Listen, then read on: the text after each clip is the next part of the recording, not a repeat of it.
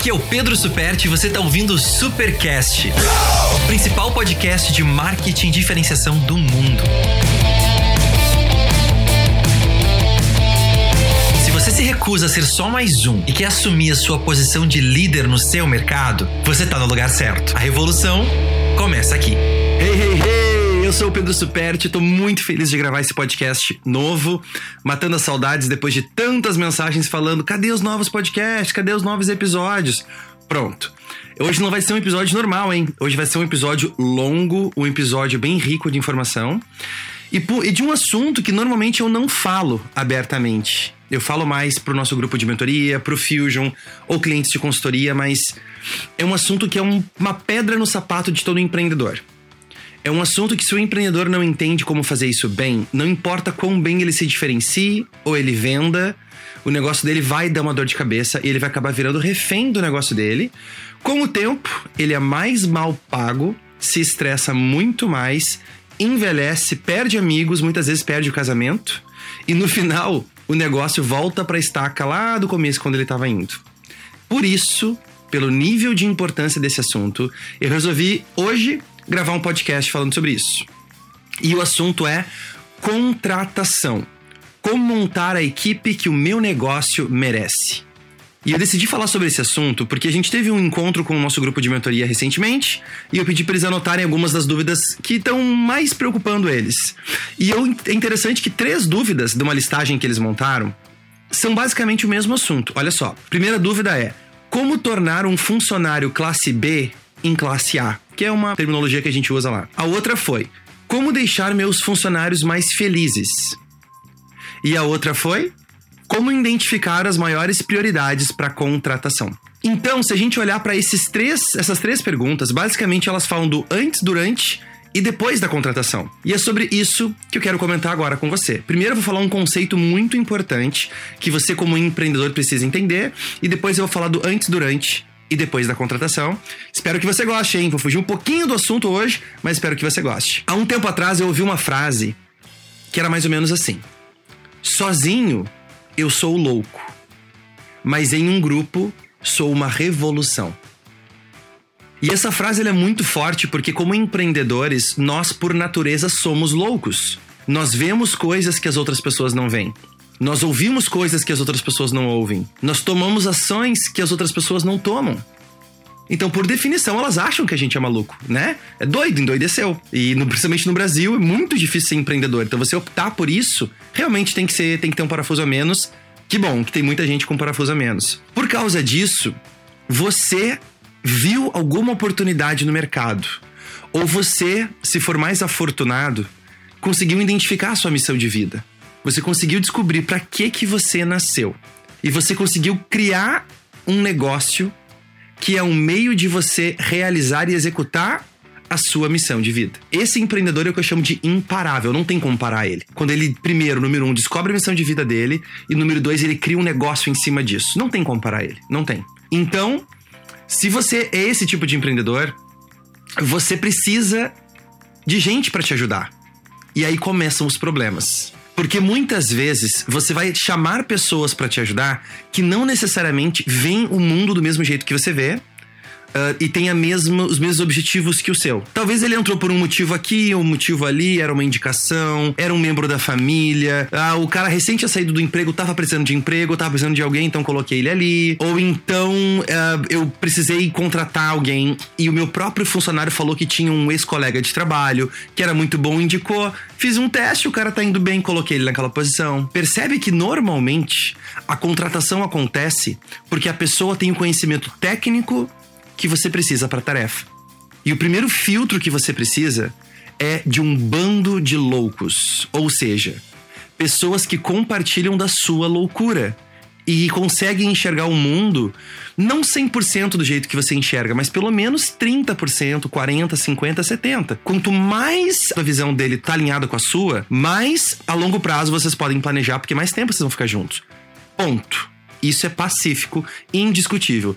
Toda organização que tem pessoas que estão presentes na organização há muito tempo são pessoas que estão felizes, né? Espera-se. porque ela sabe que o trabalho dela tá realmente agregando, tornando ela feliz e tá ajudando outras pessoas também.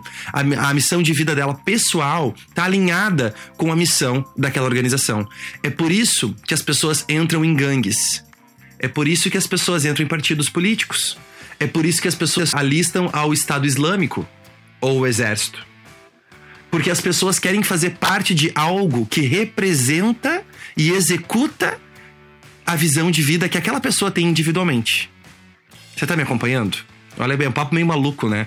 Mas realmente é o papo que o empreendedor precisa saber e a grande maioria não, não, não tem tempo ou com quem conversar sobre esse tipo de assunto. Qual é a sua visão de mundo? Porque o seu papel é não ser somente um louco sozinho, mas ser uma revolução em um bando.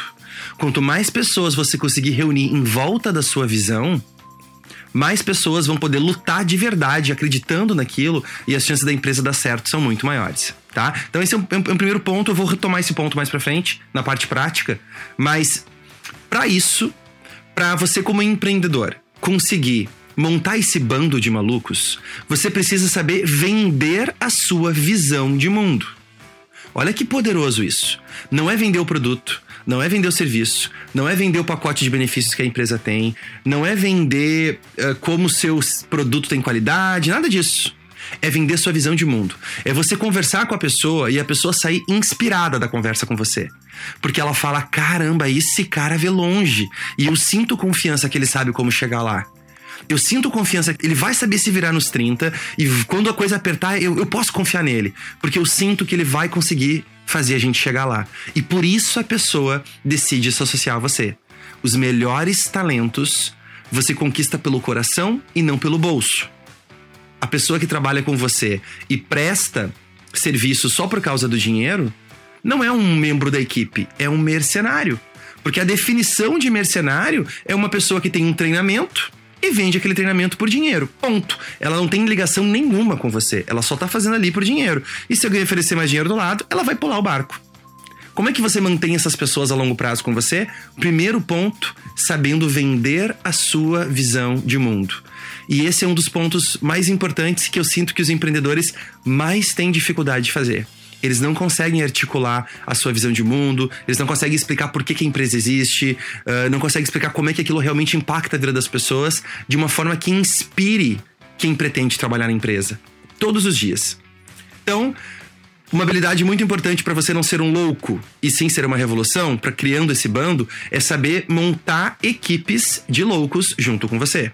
E você faz isso inspirando essas pessoas com a sua visão.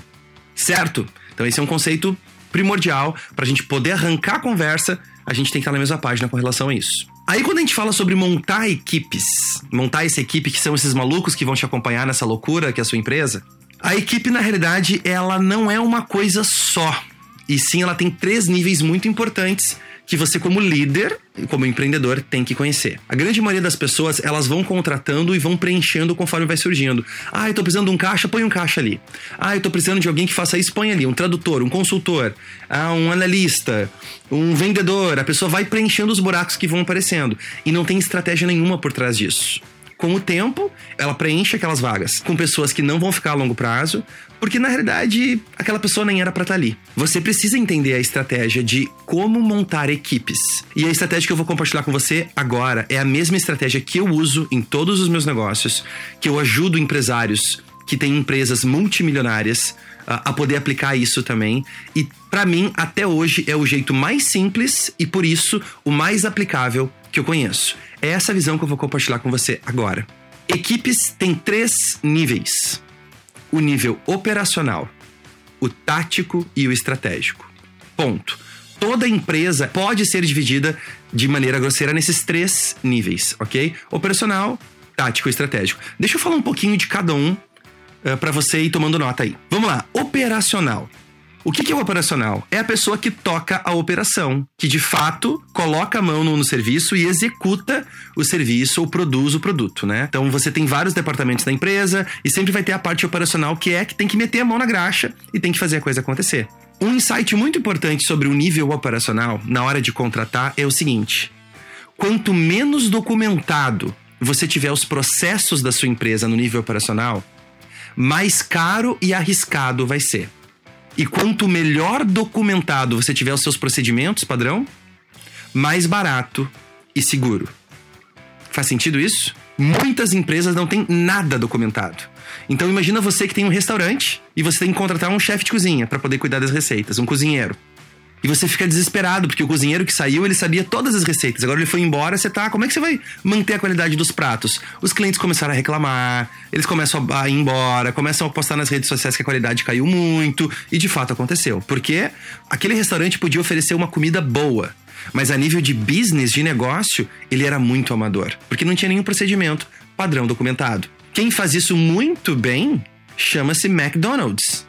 O McDonald's é um dos exemplos né, de aplicação de engenharia, princípios de engenharia num negócio. E eles têm tudo muito, muito, muito, muito bem documentado. Então, hoje as franquias todas se inspiram nos sistemas uh, e procedimentos operacionais do McDonald's, né? Como eles têm tudo documentado, desde como é que se monta um Big Mac, quantos centímetros, quantos segundos tem que ficar, quem pega isso vai para aquela pessoa. É como uma, uma linha de montagem, não, não tem como errar. É só seguir o procedimento. Por causa disso, Olha que interessante. O McDonald's consegue contratar a mão de obra mais barata que existe, que são os adolescentes. O McDonald's não precisa contratar pessoas com curso superior para poder tocar uma franquia. Porque você não precisa saber nada, a gente vai te treinar aqui. Então eles criaram uma coisa no Brasil muito legal chamada Programa Meu Primeiro Emprego. Não somente porque eles querem gerar emprego para os jovens, né, e ajudar esses jovens a entrar no mercado de trabalho, que eu acho muito louvável isso. Mas do ponto de vista de negócios, eles documentaram tão bem esses processos que quando a pessoa chega lá, ela não tem que saber nada, não tem problema nenhum, só tem que ter, querer trabalhar. Tá afim de trabalhar? Show, vem pra cá que a gente vai te ensinar. E aí a equipe treina. E isso é muito raro acontecer. Eu conheço empresas enormes com 300, 500 funcionários que têm uma documentação muito precária dos procedimentos. Ainda tá mais ou menos, algumas pessoas sabem, mas se alguma daquelas pessoas sair da empresa, aquele departamento para, para. Isso é um ponto crítico de falha que você não pode deixar acontecer com você, ok? Então, tenta lembrar do McDonald's. Processos tão bem documentados, ou seja, você vai lá e lê o manual ou vê vídeos que mostram passo a passo o que fazer, que qualquer pessoa que entra ali, em horas ou dias, pega o jeito e vai embora. E não, não meses, tem que reinventar a roda. Legal? Então, esse é o nível operacional. Tenta lembrar disso, ok? No nível operacional, a sua dificuldade de contratar alguém para operacional é totalmente relacionada à qualidade da documentação dos seus processos. Se você tem processos claros, documentados, que qualquer pessoa pode chegar e ler e acompanhar em poucas horas pegar o jeito, uf, você pode contratar pessoas que não exige uma qualificação muito grande. Agora, se você não tem isso, você sempre vai ficar refém de alguém que venha já sabendo fazer aquilo e você sempre tá refém dessa pessoa, é um problema. Legal? Então, esse é o nível operacional. Agora eu quero falar um pouquinho do nível tático. Como montar equipes, tá? Segundo nível, nível tático. O nível tático é o nível gerencial ou sênior da empresa. O objetivo desse nível gerencial é ter uma pessoa que vai liderar e gerenciar as equipes de, de membros da equipe que cuidam do operacional. Pronto. Bem simples. As equipes, elas, né, vários, várias pessoas juntas, sem ter um líder ali ajudando, elas acabam batendo cabeça, acabam se perdendo, acabam gerando retrabalho, acaba dando conflito. Tem que ter alguém responsável para poder ajudar a organizar e providenciar o que essas pessoas precisam. Esse papel do gerente. Então, quando você pensa no gerente, o, o objetivo desse gerente é manter a sua máquina andando bem e dentro das metas. O foco do gerente geralmente é a eficiência, né? Ele está tentando manter a sua máquina funcionando bem dentro dos parâmetros que você pediu para ele manter. Esse o gerente, ele consegue gerenciar os fluxos de trabalhos e processos para que isso aconteça. O gerente geralmente ele não é uma pessoa do operacional. Às vezes ele já passou pelo operacional, mas ele tem características que permitem ele liderar uma pequena ou média equipe né? E ele vai lá, conversa bem, dá bem com o pessoal, é respeitado. Se precisar colocar a mão na massa, ele vai lá, ele faz, faz acontecer. Mas ele faz acontecer através de outras pessoas. Muitas vezes, pequenas e médias empresas erram quando elas promovem um bom operacional para o nível de gerente, mas aquela pessoa não tinha habilidades e nem treinamento para ser gerente. E aí a empresa erra, ela se prejudica duas vezes. Primeiro, porque ela perdeu um excelente operacional e ganhou um péssimo gerente. Então você tem que tomar cuidado para poder identificar pessoas que realmente têm perfil disso. Como é que você sabe disso? Geralmente um bom gerente já age como gerente antes de receber o cargo. Explico. Você olhando para a equipe, quem é que a equipe ali tende a pedir ajuda dele? Pedir o conselho, pedir quase que autorização. Quando ele fala alguma coisa, porque ele executa muito bem, ele ganha, ele tem autoridade para falar.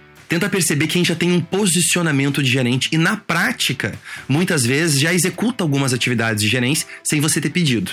Isso é um ótimo indício que essa pessoa tem uma habilidade natural para aquele cargo de aquela posição gerencial. Beleza? Ok. Então, nível gerencial é o nível ali que vai cuidar da equipe e o papel dele é poder fornecer, é garantir que ele está fornecendo todos os recursos que a equipe precisa para poder executar de maquinário, né, de procedimento, de tempo, de tudo, e também poder manter essas pessoas trabalhando dentro das metas. Ele vai microgerenciar a eficiência dessas equipes e num grande plano todas as equipes juntas indo bem. Teoricamente a empresa também vai bem. Legal? E agora eu quero falar um pouquinho sobre o nível estratégico. Nossa, eu tô falando com você que eu tô tendo tanta ideia, tanta ideia que eu queria falar, mas eu não vou parar aqui. Vai dar um podcast de 18 horas. Então eu vou tentar me controlar, tá? Vamos lá. Estratégico. Ele é o capitão do navio, o general do exército. O papel dele não é se preocupar como que o lá, vamos dar uma analogia de exército, tá? Não é, o papel dele não é se preocupar como é que um tanque funciona ou como é que um rifle atira lá na, na, no campo de batalha. O papel dele é tentar entender e criar estratégias para ir movendo as tropas que ele tem de modo a ser mais inteligente e mais eficiente que o inimigo e poder vencer a batalha. Ele é bem mais estratégico, né? Muitas vezes, uma boa pessoa estratégica, ela tem uma visão sistêmica, ela entende que tem um passo, vai se encaminhando para o outro, mas se ela dá um passo um, é porque ela já tá vendo o passo três ou quatro lá na frente. E baseado no quatro que ela quer, é que ela tá dando o passo um hoje poucas pessoas têm essa habilidade. E na minha, na minha experiência, eu entendo que pessoas geralmente da parte que gosta de matemática, engenharia, engenheiros, eu conheço muitos empreendedores fantásticos que têm como formação engenharia, porque ele tem uma visão sistêmica, né? Uh, estatística, ou então, outra dica que eu aprendi na prática: pessoas que gostam de jogar xadrez. Xadrez, hoje em dia, tem alguns jogos mais avançados, aí se você for contratar uma pessoa mais nova, né?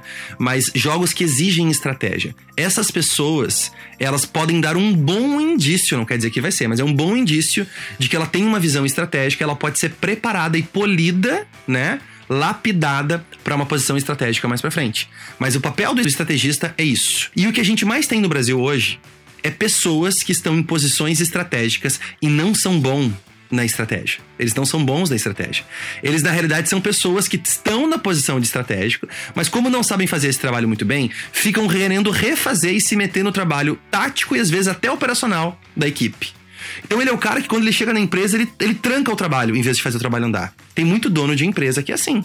Quando ele chega na fábrica, as equipes ficam, ai meu Deus do céu, o cara tá aí. Vamos lá, galera, vamos lá, todo mundo prestando atenção, porque o cara tá aí e esse cara, ele vai, ele adora arranjar um problema para reclamar. Por que, que ele tá ali? Ele não tem que estar tá ali. Quem tem que estar tá cuidando ali é a, a, posição gerencial. Ele, ele tem sim que descer, olhar, dar uma monitorada, mas ele não pode causar esse desconforto nas pessoas, sabe? Pelo contrário, ele tem que chegar as pessoas ficarem orgulhosas que ele tá ali, porque ele inspira as pessoas. Enfim, eu vou falar sobre isso mais pra frente. Mas, geralmente, a pessoa que tá na posição estratégica, ela acaba criando tanto problema. Como ela não sabe o que fazer, na parte estratégica, ela fica refazendo e remoendo e remoendo, remoendo o tático e às vezes até o operacional. Por isso, a empresa que é um navio, acaba batendo no iceberg. Porque ela não está fazendo o papel dela de capitão do navio, que era lá em cima na torre de comando, tentando monitorar o que está acontecendo. Pensando para onde o mercado está andando, tentando vislumbrar novas tecnologias, tentando ver para onde que a bola está indo, não aonde a bola está. Quem cuida onde a bola está é o gerente. Quem chuta a bola é a equipe e você cuida do campeonato. Você cuida quantos pontos precisa, total das rodadas, para poder ganhar o campeonato lá no final do ano. Esse é o papel estratégico uh, das pessoas que estão em posição estratégica, né? Que seria o corpo de diretores e o presidente da empresa.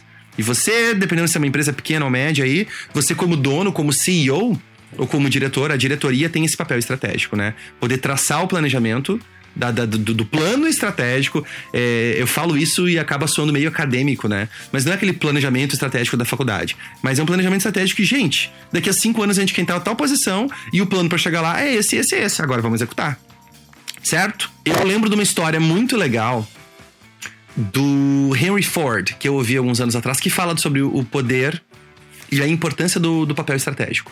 Ele foi uma vez desafiado por um jornalista numa entrevista, dizendo que ele tinha planos muito ambiciosos para um homem que não entendia a fundo como um carro era feito.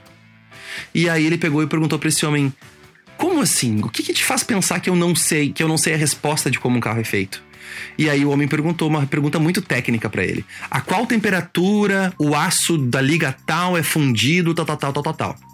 Aí ele pegou e falou assim: Bom, que bom que você fez essa pergunta e eu vou te dar a resposta. Ele olhou pro lado e falou: Fulano, chamou lá o, o, o corpo técnico dele, diretor técnico. Responde para ele.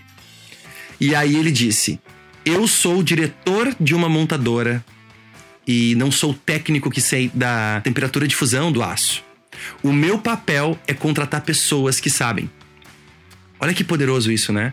Talvez eu não tenha ido para Harvard, mas o meu papel é contratar, é poder contratar pessoas que foram para Harvard. E cada um na sua posição. E aí eu do papel estratégico eu componho a minha equipe de modo a ter um Neymar em cada posição. Cada pessoa que tá ali é excelente no que faz. Seja uma equipe pequena de três pessoas, seja uma equipe grande de três mil pessoas. A lógica por trás é a mesma. Então, muitas vezes, você não tem que saber a resposta técnica pronta na ponta da língua, mas você tem que saber quem sabe né? E eu me sinto isso cada vez mais. Na medida que a nossa empresa cresce, hoje eu já não me envolvo mais em um monte de processos que nos anos passados eu me envolvia. Então, às vezes, eu vejo que tem gente nova trabalhando na empresa, que tem procedimentos novos, que tem coisa acontecendo que não passaram pela minha mão e tá tudo bem. Porque eu sei que as pessoas que estão tocando isso são boas, elas foram lapidadas para chegar naquele ponto ali e as coisas estão dando certo. Legal? Então, eu falei dos três níveis de como compor uma equipe: operacional, tático e estratégico. É importante você ter clareza de qual nível você realmente precisa. A maioria acaba se confundindo na hora de contratar e aí ela vai lá e contrata um vendedor, mas ela quer um vendedor que também consiga pensar na estratégia, porque na cabeça dela é responsabilidade do vendedor isso. Ou então ela precisa de um consultor, na prática, só um consultor, e ela abre um processo para contratar um gerente. Porque na cabeça tá tudo muito confuso, né? Uma empresa está crescendo, a pessoa não tinha experiência em liderar uma empresa com 30 funcionários, ela não tem essa experiência, então ela tem que ir aprendendo na prática. E ela vai descobrir que na cabeça dela tá confuso e a contratação vai refletir essa confusão. Você tem que ter essa clareza primeiro, ok? Agora que você sabe desses três níveis, tenta dar uma analisada na sua equipe hoje. Para pra pensar nas pessoas que trabalham na sua empresa hoje.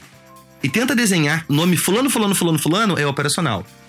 O fulano e o fulano seria nível tático. E o fulano e a fulana seria o nível estratégico. Né? Tenta na sua cabeça começar a dividir sempre as pessoas nesses três níveis e isso vai. Você vai me agradecer daqui a alguns anos, tá? Pode anotar. Legal. Então agora, deixa eu ver, eu já falei dos três níveis, eu fiquei de falar dos três momentos, né?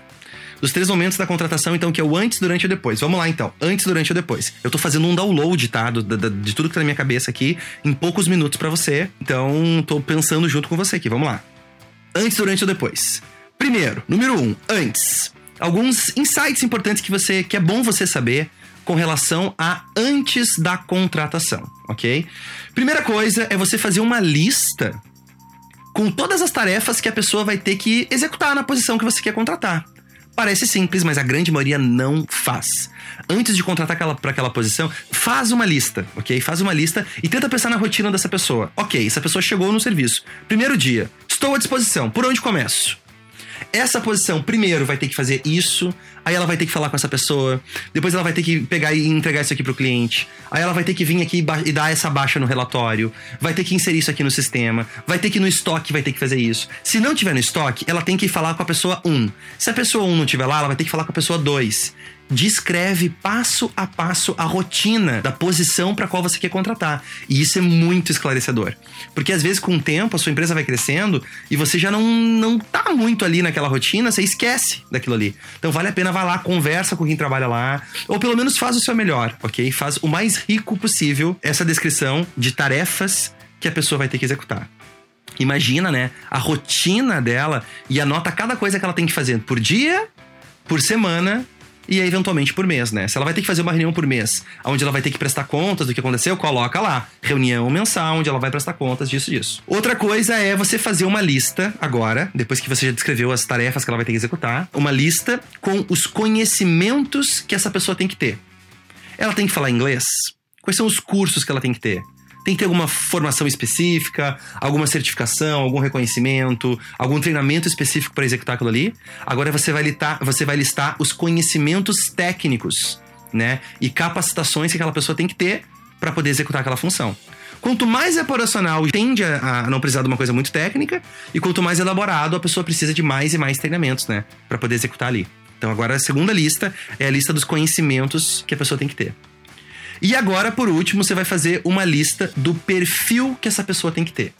E o perfil não tem nada a ver com os conhecimentos e não tem nada a ver com as tarefas que ela tem que executar. Tem a ver com o, o caráter e as características de comportamento que essa pessoa tem que ter. Né? De ações ou reações que ela tem que ter. Por exemplo, se ela vai estar numa posição que ela tem que falar com as pessoas, ela tem que atender muitas pessoas da terceira idade, tem que ser uma pessoa que tem prazer em conversar e explicar a mesma coisa várias vezes. Se você colocar ali uma pessoa que não tem essa, essa habilidade, que ela, da segunda vez ela começa a ficar com raiva, não vai dar certo para ela falar, né? Com alguém por telefone ou pelo chat, ou seja o que for. Você percebe? Então você tem que agora ter clareza do perfil de comportamento. Quais são as características que essa pessoa tem que ter? Ela tem que ser calma, ela tem que ser enérgica, ela tem que ser atenta ao detalhe, ou ela tem que pensar grande, ela tem que saber trabalhar bem com o colega do lado, porque o trabalho do colega do lado vai afetar ou ela tem que saber fazer sozinha quando o colega do, do, lado não entregar o trabalho, ela tem que saber se virar sozinha, ela tem que correr atrás da informação, ou ela tem que seguir exatamente cada procedimento que você vai passar porque você tem um controle de qualidade muito grande. Você percebe? Então, para executar isso, essa pessoa tem que ter um perfil específico e você tem que saber descrever esse perfil. A grande maioria das contratações não dá certo porque as pessoas contratam pelo conhecimento e pelos cursos, mas esquecem do perfil. E aí, meu amigo, quando esquece do perfil, a coisa desanda. Então, no antes seriam essas três coisas, tá? Vamos lá, que eu falei, era fazer a lista de tarefas que a pessoa vai executar, fazer uma lista dos conhecimentos que ela tem que ter e fazer uma lista das características de perfil que ela precisa apresentar. E o perfil geralmente ela não muda e não é o seu papel ensinar. Ela tem que vir pronta com o perfil. O resto a gente ensina, o perfil não dá. OK? Show. Então eu falei do antes, agora vamos pro durante contratação. Agora, é muito importante você pensar como você que né, conhece o fator X, você conhece diferenciação, começar a entender como as melhores empresas contratam e não como a maioria das empresas contratam. Repara que tem uma diferença muito grande. A maioria das empresas não significa que faz a melhor coisa. Elas fazem a média. Muitas vezes elas fazem aquilo que é intuitivo ou que é lógico, entre aspas. E aí não quer dizer que é o melhor, né? Você tem que se inspirar nas melhores empresas, ok? As melhores empresas geralmente é o topo 10% das empresas. Então vamos lá. Agora tô falando do durante cria uma descrição que não é aquela descrição básica de emprego, de vaga.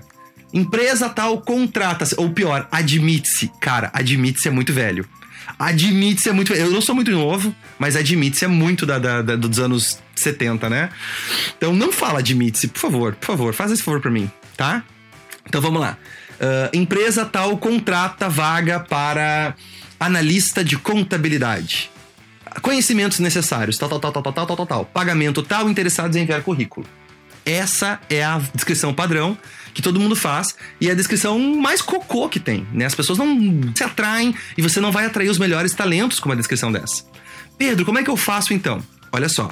O que eu aconselho você é fazer uma descrição aonde você encanta quem tem o perfil certo para aquela posição você meio que narra uma historinha que aquela pessoa tem que estar tá ali. Pode ser um parágrafo só, mas que a pessoa que lê, ela fica encantada. E quem não tem o perfil certo acha uma bobagem e tá tudo bem. Que bom que é assim, né? Então você atrai quem tem perfil e afasta quem não tem. Deixa eu dar um exemplo para você prático.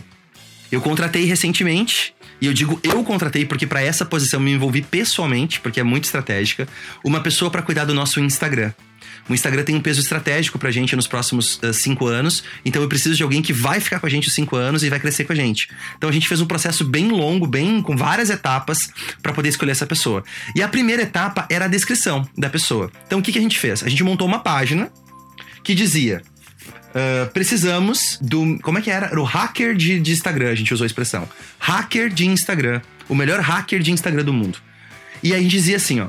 Se você quando vai dormir à noite, pega o seu celular e beija e fala: Meu filho, dorme bem que amanhã a mamãe e papai vai cuidar de você? E a primeira coisa que você faz de manhã é poder pegar o seu celular e aproveita que o seu cônjuge do lado ainda tá dormindo para ver os stories do dia, a gente quer falar com você. Você percebe? Eu peguei uma característica que eu sei quem tem o perfil para trabalhar com o que eu quero fazer tem essa característica e eu descrevi. E a gente fez uma descrição bem longa, bem longa, e a gente e aí no final a gente recebeu 140 aplicações para trabalhar com essa vaga. 140 aplicações. E a grande maioria das aplicações dizia: quando eu li a descrição, eu sabia que era o emprego perfeito para mim. Eu faço qualquer coisa. Eu trabalho o primeiro mês de graça. Eu, eu, eu quero provar que eu dou resultados. Por favor, eu quero isso, eu quero isso, eu quero isso. Então, olha que interessante. A gente não tá somente contratando uma pessoa. A gente está usando aquele ponto de contato para fazer a mesma coisa que a gente faz com os clientes. Que é encantar essa pessoa para atrair os melhores talentos. Para as pessoas perceberem que só pelo anúncio a empresa já é uma empresa diferente. E os melhores talentos vêm trabalhar porque querem, não porque precisam. Né? Então, como é que você pode criar uma descrição para sua vaga nesse estilo? Onde você conta uma historinha e você descreve exatamente ali a rotina e as características que essa pessoa tem que ter, de modo que quando ela lê isso, ela fala: "Meu Deus, é para mim. Perfeito, exatamente isso que eu preciso."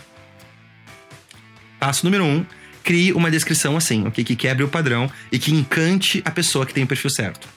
Outro passo é não faça uma entrevista antes de fazer uma tarefa prática. Bola um desafio para aquela pessoa. Não sei se você quer contratar um programador, ou um vendedor, ou um analista, ou um atendente, ou uma pessoa para dar suporte por telefone, sei lá. Mas bola uma tarefa prática. E hoje com a internet você pode fazer a pessoa fazer essa tarefa à distância mesmo, sabe? Ela pode mandar um e-mail para você com o resultado da tarefa. Ela pode responder uma provinha. Ela pode, sei lá, gravar um vídeo, mandar o vídeo para você. Então, por exemplo, para essa posição de, de social media manager que a gente queria contratar, que é uma posição bem estratégica, a gente pediu para a pessoa pegar e analisar nossas redes sociais e dizer cinco coisas que eles fariam para melhorar a nossa rede social. Cinco coisas práticas. E a grande maioria deu ideias muito legais que a gente nunca tinha pensado em fazer, sabe? As pessoas realmente deram porque elas querem mostrar para você que elas são boas, elas querem ser escolhidas para aquela vaga. E eu lembro de uma resposta de uma pessoa dizendo assim: "Ah, malandros, se vocês querem que eu dê as, as ideias, primeiro me contrata". E adivinha só? A pessoa acaba de se desqualificar porque ela não tem o perfil que a gente procura. Se ela tem essa mentalidade de escassez, de que as pessoas estão tentando roubar as ideias dela, ela não vai conseguir progredir nem 48 horas dentro da nossa empresa. Porque a nossa é uma empresa que gera e dá ideias o dia inteiro de graça para todo mundo. Nosso objetivo é ter 5 mil empreendedores que passaram da barreira de um milhão de faturamentos. Ou através dos nossos produtos, ou através do nosso conteúdo gratuito. Mas a gente quer bater essa meta. Né? É uma meta. Faz parte da nossa missão. Então, se a pessoa não tem essa visão, eu já descobri ali de cara que ela não é. Não tem fit, não tem encaixe que a gente procura. Legal? Então tenta bolar uma tarefa prática antes de gastar tempo com entrevista. Geralmente as pessoas pedem uma indicação, aí marca uma entrevista, faz uma entrevista, acha legal, contrata a pessoa durante um tempo e pronto. Né? Vai, a pessoa acaba ficando. A grande maioria é assim, por isso que dá problema. Ok? Legal. Então, tenta pensar uma tarefa prática para a pessoa se qualificar e só quem faz a tarefa prática e passa, aí você vai selecionar para entrevista. E por último, faça um exame ou um teste de perfil comportamental com essas pessoas. Tem alguns testes bem famosos, MBTI, tem o SOAR, tem o DISC, que é o nosso favorito, é o que a gente usa, né? Você pode escolher o que você quiser, mas a minha dica é, você não vai saber fazer isso. Então contrata uma consultoria de RH que vai aplicar esse teste para você. E uma coisa interessante, dependendo do, do, nicho que você trabalha, é você não quer contratar pessoas que têm características empreendedoras. Porque o empreendedor, ele vai dormir de noite e aquela voz começa a gritar no ouvido dele que ele tem que montar o um negócio dele. E tá tudo bem, o mundo precisa de empreendedores. Mas você não quer contratar um empreendedor, porque é só questão de tempo até ele pegar o conhecimento e ele chegar para você e falar: Eu não aguento mais, eu preciso montar meu negócio, eu não vou conseguir mais ficar com você. Aí você perde a pessoa. Então a dica que eu dou para você é: fale com uma consultoria de RH e filtre pessoas que não têm perfil empreendedor ok? Mas tem outros princípios de proatividade e tudo mais, mas são pessoas que querem fazer parte de uma empresa ao invés de querer uma, criar uma empresa do zero. Toma só cuidado com isso. E adivinha só, com esses tipos de teste de perfil comportamental, você consegue identificar esse tipo de pessoa. E eu falei do antes, durante, agora tem que falar do depois, né? Depois que eu contratei a pessoa, eu gosto de fazer, primeira coisa, eu proponho para ela um. Eu explico para ela que a gente tá namorando e tem que ver se aquele namoro vai dar casamento. E a melhor maneira é a gente se conhecendo durante 30 dias. Então eu digo para ela que ela tem que fazer um teste de 30 dias. Depois de 30 dias, ou eu e ela, ou o superior do departamento dela e ela vão sentar e vão analisar como é que foi pros dois lados, para ver se ela tá gostando da empresa e se a gente também tá gostando dela. E se chegar depois de 30 dias e não for um bom fit, a gente vai falar que não vai continuar e tá tudo bem, porque eu já tô preparando isso agora, não vai ser uma surpresa para ela. Eu já tô combinando isso com ela desde agora, né? Então, essa é a primeira coisa. Eu acho que é fazer um teste de 30 dias. Sempre, sempre, sempre a gente faz um teste de 30, às vezes 90 dias, dependendo da posição. Outra dica é você encontrar pessoas que são fãs da sua empresa são as melhores pessoas para você conversar. São as primeiras pessoas com as quais você devia conversar quando você tem uma vaga em aberto. Porque essas pessoas tendem a ter os mesmos valores que a sua empresa tem. Muitas vezes, para a posição que você quer contratar, entre os seus clientes, existe uma chance grande de ter uma pessoa que gostaria, adoraria trabalhar com você, mas ela nunca parou para pensar nisso. Né? E aí você vem alguém que já é cliente e de preferência cliente durante um bom tempo, a pessoa já vem vestindo a camiseta, defendendo a causa, super feliz. Então você já parou pra pensar em falar com seus clientes, né? E dizer, gente, a gente quer uh, ou você ou uma indicação sua para essa posição. Olha que legal, olha a nossa descrição, olha como essa vaga é bacana. Vende bem, né? O privilégio de poder trabalhar ali. E essas pessoas vão indicar pessoas que têm os mesmos valores que o seu. Se não tem o mesmo valor, pixe, o resto não adianta nem perder tempo, porque vai dar estresse, vai dar, vai dar divórcio. Mais cedo ou mais tarde, geralmente mais cedo do que mais tarde.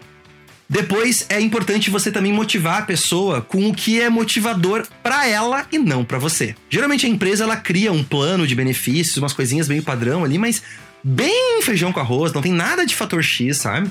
E aí fica surpreso depois que as pessoas não estão tão motivadas ali. O ser humano precisa de motivação. É normal, é da natureza. Então, a melhor técnica que eu aprendi, que até hoje eu aprendi sobre isso, eu aprendi com a minha esposa. Ela, que é gerente de experiências da nossa empresa, ela, quando conversa com a equipe, ela pergunta a seguinte frase para a equipe. Olha, anota essa frase aí, tá? Olha só. Como que você gosta de ser recompensado quando você faz um bom trabalho? Olha o poder dessa frase. Como que você gosta de ser reconhecido quando você faz um trabalho acima da média? E fica quieto. Cala a boca. Escuta o que a pessoa vai te dizer. E eu, eu sempre conto essa história. Uma vez, um membro da nossa equipe, que tá com a gente há muito tempo já, respondeu pra minha esposa, tá, nesse tipo de conversa de rotina, né? Quando ela fez essa pergunta pra pessoa, ela respondeu: Eu quero passar mais tempo com você. Quando tiver eventos, quando tiver viagens, porque eu gosto de ver como você se porta. E me inspira isso. Ela falou: É isso que eu quero. Então, se eu bater as minhas metas, eu quero ter o direito de poder viajar com você pros eventos. A gente nunca imaginou que isso era o que motivava aquela pessoa. E a gente pensou em comprar outras coisas para aquela pessoa que não tinha nada a ver, que não, realmente não era. Então, a melhor motivação não vem da sua cabeça, vem da cabeça da pessoa. Deixa ela dizer para você o que, que ela quer ganhar. E você monta um plano customizado com cada pessoa. Se ela bater as metas dela, o que, que ela vai ganhar. Pode ser um, jantar numa churrascaria, pode ser um curso que ela quer fazer, pode ser uma viagem para algum lugar, pode ser um equipamento eletrônico que ela ganhar, pode ser, sei lá, geralmente tem a ver com algum, tem a ver com alguma coisa com o seu trabalho, né, ou com o perfil dela, assim, porque a pessoa quando ela ama aquilo ela quer. Então deixa essa pessoa dizer. Às vezes ela pode dizer para você, olha, eu vou ter o meu aniversário de 20 anos de casamento com a minha esposa e eu queria muito levar ela no resort tal, no restaurante tal. Só que lá é muito difícil de conseguir vaga porque tá sempre lotado. E o que eu gostaria era que vocês usassem a influência de vocês, os diretores da empresa, para conseguir uma coisa pra gente lá. Você vai ficar surpreso, anota o que eu tô falando. Você vai ficar surpreso com as respostas que a sua equipe vai dar para você de do que, que realmente motiva eles. Então, deixa com que eles contem. Aí você faz um acordo. Ok, então se você bater essa, essa é a meta, você ganha isso. Pode ser? Pode ser. E você vê como essa pessoa vai estar motivada para poder ganhar aquilo. Ok? Dica simples que funciona. Depois, eu acho que é legal também você falar da visão. Boa, da visão. Inspire essa pessoa a cada ponto de contato. Da mesma maneira que você inspira os seus clientes. O que, que significa isso? Você tem uma visão do mundo, certo? E a sua empresa é uma maneira que você tem de poder realizar essa visão, fazer com que essa visão se torne realidade. Show! Agora, quando você conversar com seus funcionários, sempre você tem que relembrar para eles qual é a missão da empresa e como que o trabalho deles afeta o big picture, né? A grande visão do que ele tá fazendo, sempre. Porque muitas vezes eles esquecem, eles acabam ficando tão presos ali que eles esquecem. A Disney faz isso muito bem. Uh, a gente foi visitar a Disney para conhecer os, a, a, parte operacional da Disney, e uma coisa que me impressionou foi na lavanderia da Disney, onde eles têm um, uh, funcionários de vários lugares do mundo que nem falam inglês Lá dentro da lavanderia, que a pessoa passa dentro de uma fábrica o dia inteiro lavando os lençóis e fantasias da Disney, eles têm sinais e placas e desenhos dos personagens da Disney em idiomas diferentes, relembrando aquelas pessoas que eles estão fazendo a mágica acontecer. Se não fosse por eles, aquela mágica lá no parque não aconteceria. Olha que legal isso. Seu papel como líder é fazer a mesma coisa. É relembrar as pessoas que eles fazem a mágica acontecer. Um exemplo prático que aconteceu na empresa um tempo atrás, eu estava fazendo uma reunião com o nosso, o nosso Master Storyteller. Esse é um dos cargos que a gente tem, né? Contador de histórias Master, que ele, ele gerencia o departamento de vídeos, o Dani. E o Dani gerencia hoje, eu acho que umas sete, nem sei quantas pessoas tem no departamento de vídeo, mas são várias pessoas. E ele, conversando com essas pessoas, ele muitas vezes tem que orientar. Essa pessoa, ela tem uma hora de conteúdo na frente dela. E dali, ela tem que selecionar cinco minutos, que é o que a gente vai publicar hoje, em algum lugar. Quais cinco minutos ela tem que escolher? Você percebe que é uma pergunta difícil de responder? É, dentro daquela uma hora, geralmente uma palestra que eu dei, algum encontro, né? A gente tem muito, muito, muito, muito conteúdo gravado. Ele olha para aquilo e fala, ok, tem que selecionar, mas o quê? Então, eu como líder orientei o Dani como líder para ele poder passar isso para a equipe. A seguinte visão: os empreendedores têm necessidades diferentes. E a gente precisa de editores de vídeo que tenham a sensibilidade de poder sentir qual o melhor trecho que deve ser editado. Então, antes de começar a editar os vídeos, o que eles têm que fazer é ouvir uma música, é assistir os vídeos que já foram prontos, é gastar 15, 20 minutos reaquecendo as turbinas, entrando no clima do trabalho deles, do que, que a gente faz da nossa causa, do nosso propósito. De modo que eles entrem aí, tem uma física quântica, que é um valor muito forte que a gente tem na empresa, né? Que eles vibrem na nossa frequência. Quando eles entram nessa frequência, eles vão conseguir sentir qual é a mensagem que precisa ser passada naquele dia.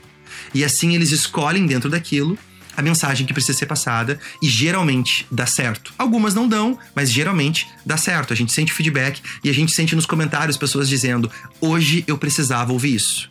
Isso acontece porque a gente tem um método científico, a gente tem um algoritmo, a gente tem um computador que escolhe? Não, eu queria ter, mas não tenho. O que eu tenho são pessoas que entendem o propósito do que a gente faz. Pessoas que querem e escolhem todos os dias entrar na nossa frequência. E com isso, eles conseguem sentir o que deve ser usado naquele dia. Esse é o método, tô abrindo meu coração para você. Esse é o método que a gente usa e a gente acredita muito nisso. Tem dado certo até hoje, espero que continue dando certo se a gente trazer as pessoas certas para dentro da empresa. Então, qual é o meu papel ali? É vender a visão pro Dani de que esses empreendedores precisam de ajuda e muitas vezes essa ajuda vem da sensibilidade, não vem de uma lista de assuntos específicos que tem que fazer. E aí ele repassa e todos os dias ele relembra a equipe disso do que tem que ser feito. Então você também tem que sempre fazer esse papel, relembrar a visão grandiosa da sua empresa para inspirar a sua equipe e sobre essa inspiração eles terem liberdade, uma certa liberdade de poder escolher, sempre guiadas pela inspiração que você como líder está passando. Venda a visão do negócio a cada ponto de contato com a sua equipe. De novo, e de novo, e de novo, e de novo. Sempre. Esse é o seu papel como líder e os líderes debaixo de você também preciso fazer a mesma coisa. Uma pergunta para poder finalizar. Tô aqui, não sei quanto tempo já, mas espero que você tá, esteja gostando. Uma pergunta para poder finalizar é: o que, que eu faço, Pedro, com quem não se encaixa? Ótima pergunta. Eu acredito que a vida é feita de acordos. E você, quando contratou uma pessoa, você fez um acordo com ela. Você fez um acordo. Olha, a gente tem essa empresa, a gente faz isso, isso, isso. E a gente precisa de uma pessoa que faça isso, isso, isso. Você quer trabalhar com a gente? E ela falou, quero. E ela entrou. Se não tá dando certo, não tá batendo, vocês estão batendo cabeça, não tá encaixando, o que acontece provavelmente é que essa pessoa tá com uma visão para um lado e você tá com uma visão para outro lado. Então, o que eu faço é, eu sento e eu faço um novo acordo com essa pessoa. Eu explico, olha só, fulano, quando você veio trabalhar com a gente há três anos atrás, cinco anos atrás, a nossa empresa tava assim. Hoje, ela tá assado. E a gente está andando para esse norte. Essa é a nossa visão, tá? A gente quer fazer isso, isso, isso. Para chegar lá, a gente precisa de pessoas que façam isso, isso, isso. O que, que você acha? Você acha que a gente junto consegue chegar lá? A partir de hoje, de hoje em diante? Me conta. Como é que você se sente com relação a isso? E eu deixo a pessoa falar. Às vezes ela vai dizer, não, claro que eu acho, poxa vida, eu gosto muito, quero fazer. Às vezes ela vai dizer, pois é, mais ou menos, não sei. E às vezes ela vai dizer, cara, não. Inclusive, é até bom que você me chamou para conversar, porque eu tenho uma coisa para dizer para você. Eu quero sair da empresa. As três coisas podem acontecer, e as três tá tudo bem se acontecer. O importante é você ter clareza e ser sincero com as pessoas e deixar com que elas sejam sinceras com você também. Você não vai ter a pessoa ali por contrato, por obrigação. Você vai ter a pessoa ali porque ela quer estar ali. As maiores empresas do mundo são exércitos de soldados motivados, não exércitos que são obrigados a lutar. Ponto. E esse é um assunto para um outro dia, né? Outro podcast. Então, faz um acordo novo com a pessoa e vê se ela topa fazer esse acordo. Aí você faz o acordo e fala: ok, então para essa nova fase, você vai ter que fazer isso, isso, isso, isso. Você topa? Não, Pedro, topa, pode deixar. Beleza.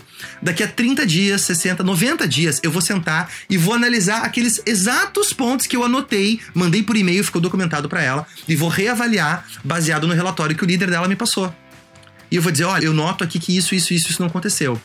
Me conta por quê. O que, você tá achando? Você acha que não tá encaixando? Tal, tal, tal, tal, tal, tal. Eu dou a chance pra pessoa falar. Muitas vezes ela vai chegar e falar: olha, realmente eu não tá, eu acho que não é bem assim, não tá rolando, tal, tal, tal, tal, tal, tal. E aí ali você pega e fala: então tá bom, então acho que não faz mais sentido pra gente ficar junto, né? Acho que é melhor você pegar esse conhecimento e poder ir pra outro lugar. E a gente vai, porque a gente infelizmente não tem como voltar atrás. Para onde a gente tá indo, essa pessoa tem que ter esse perfil. Você percebe o que eu acabei de fazer agora? Eu acabei de refazer um acordo com essa pessoa. Porque o acordo antigo não estava dando certo. Eu fiz um acordo e estou avaliando. E se continua não dando certo, o desligamento é natural e a pessoa entende que é pro bem dela, ao invés de ficar ressentida. 90% dos casos. Então, faça um novo acordo, porque se não rolar, não tem ressentimento. Você fez, você explicou, você ajeitou. Agora, você chamar alguém que está trabalhando há quatro anos do nada e mandar direto a pessoa embora, ela vai sair ressentida, porque ela não entende por que o relacionamento acabou né? Então, funciona muito bem. Talvez a grande objeção e objeção final é, além de, né, o que, que eu faço se a pessoa não se encaixar, é, Pedro, eu acho lindo, eu adorei esse podcast, mas eu não tenho dinheiro para contratar. O que, que eu faço? E a resposta que eu dou para você é a mesma que eu dou pro nosso grupo de mentoria, pro Fusion e pros clientes de consultoria. Você não contrata quando tem dinheiro. Você contrata para ter dinheiro. Vou repetir. Você não contrata quando tem dinheiro sobrando. Você contrata para ter dinheiro sobrando. Porque a pessoa que você vai contratar vai liberar você de outras tarefas, vai começar a assumir aquilo ali. Se você seguir todos esses passos que eu dei para você nesse podcast. Você vai assumir, ela vai assumir, vai fazer bem, vai começar a tocar, e aí você vai ter tempo livre. Com o seu tempo livre, você vai ajeitar a casa, você vai cuidar do marketing, você vai cuidar dos produtos e você vai aumentar o seu faturamento. E você só aumentou o faturamento porque agora você tem tempo para cuidar de coisas que antes você não tinha. Por isso que você contrata para ter dinheiro e não quando tem dinheiro. Ok? Confie em mim que você vai me agradecer depois. Eu quero encerrar dizendo que ninguém chega lá sozinho. Ninguém faz uma revolução sozinho. Ninguém muda o mundo sozinho. Você precisa ter outros loucos com você. Há muitos anos atrás eu ouvi uma pessoa dizendo essa frase, eu nunca mais esqueci. Qual é o bilionário que você conhece que não tem equipe? Olha que incrível isso. Em tempos aí que as pessoas querem empreender pela internet, na beira da praia, não sei o quê, querem lançar um aplicativo e não quer ter funcionário. Cara, isso é uma armadilha, não vai existir. Você não tem um negócio, você tem um emprego. E muitas vezes você vai trabalhar igual um cachorro, um condenado, e vai dar, vai dar errado, vai dar errado. Então, qual é o bilionário que você conhece que não tem equipe? Nenhum, nenhum bilionário chega lá sem ter equipe. Ele tem que montar uma equipe, ele tem que ter um escritório, ele tem que poder crescer a empresa dele, tem que ter pessoas que acreditam e aquela bola de neve vai crescendo até que eventualmente ele se torna um bilionário. Eu acho que uma das coisas mais belas que você pode fazer como empreendedor é ter a oportunidade de ser um maestro. E o papel do maestro é juntar instrumentos diferentes para que todos possam tocar a mesma música. E o dia que você vê que, junto com o movimento da sua batuta, toda aquela orquestra, com pessoas tão diferentes, instrumentos tão diferentes, se unem em sincronia e harmonia, tocando a mesma música, é um dos momentos mais sublimes e mágicos que você pode ter. E só Quem paga o preço para ver isso acontecer, sabe na pele, sente na pele e testemunha em primeira pessoa como isso é incrível. E é isso que eu desejo para você, que você possa ser um maestro incrível. Um maestro que junta uma equipe incrível, numa empresa incrível para tornar um mundo um lugar incrível. Legal? É isso. Se você gostou, responde aqui nos comentários ou manda direct para mim no Instagram ou no Facebook. Se você gostou desse conteúdo também, manda esse conteúdo para as pessoas que são importantes para você, o seu sócio, o seu gerente, membros da sua equipe, a sua esposa, o seu esposo, pessoas que podem se beneficiar desse conteúdo. Porque você ajudando a divulgar esse conteúdo é o melhor agradecimento que você pode fazer pra gente por a gente estar tá aqui, né, investindo esse tempo para poder tornar o mundo um lugar melhor com empreendedores que têm visão a longo prazo e não empreendedores mercenários que só querem arrancar o dinheiro das pessoas e fugirem, assim. Legal?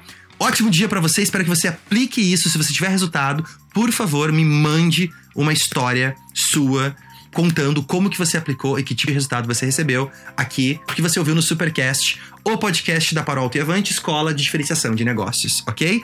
Um grande abraço para você, até o próximo episódio e lembre-se sempre, a revolução começa aqui dentro da nossa mente. Até mais, tchau, tchau.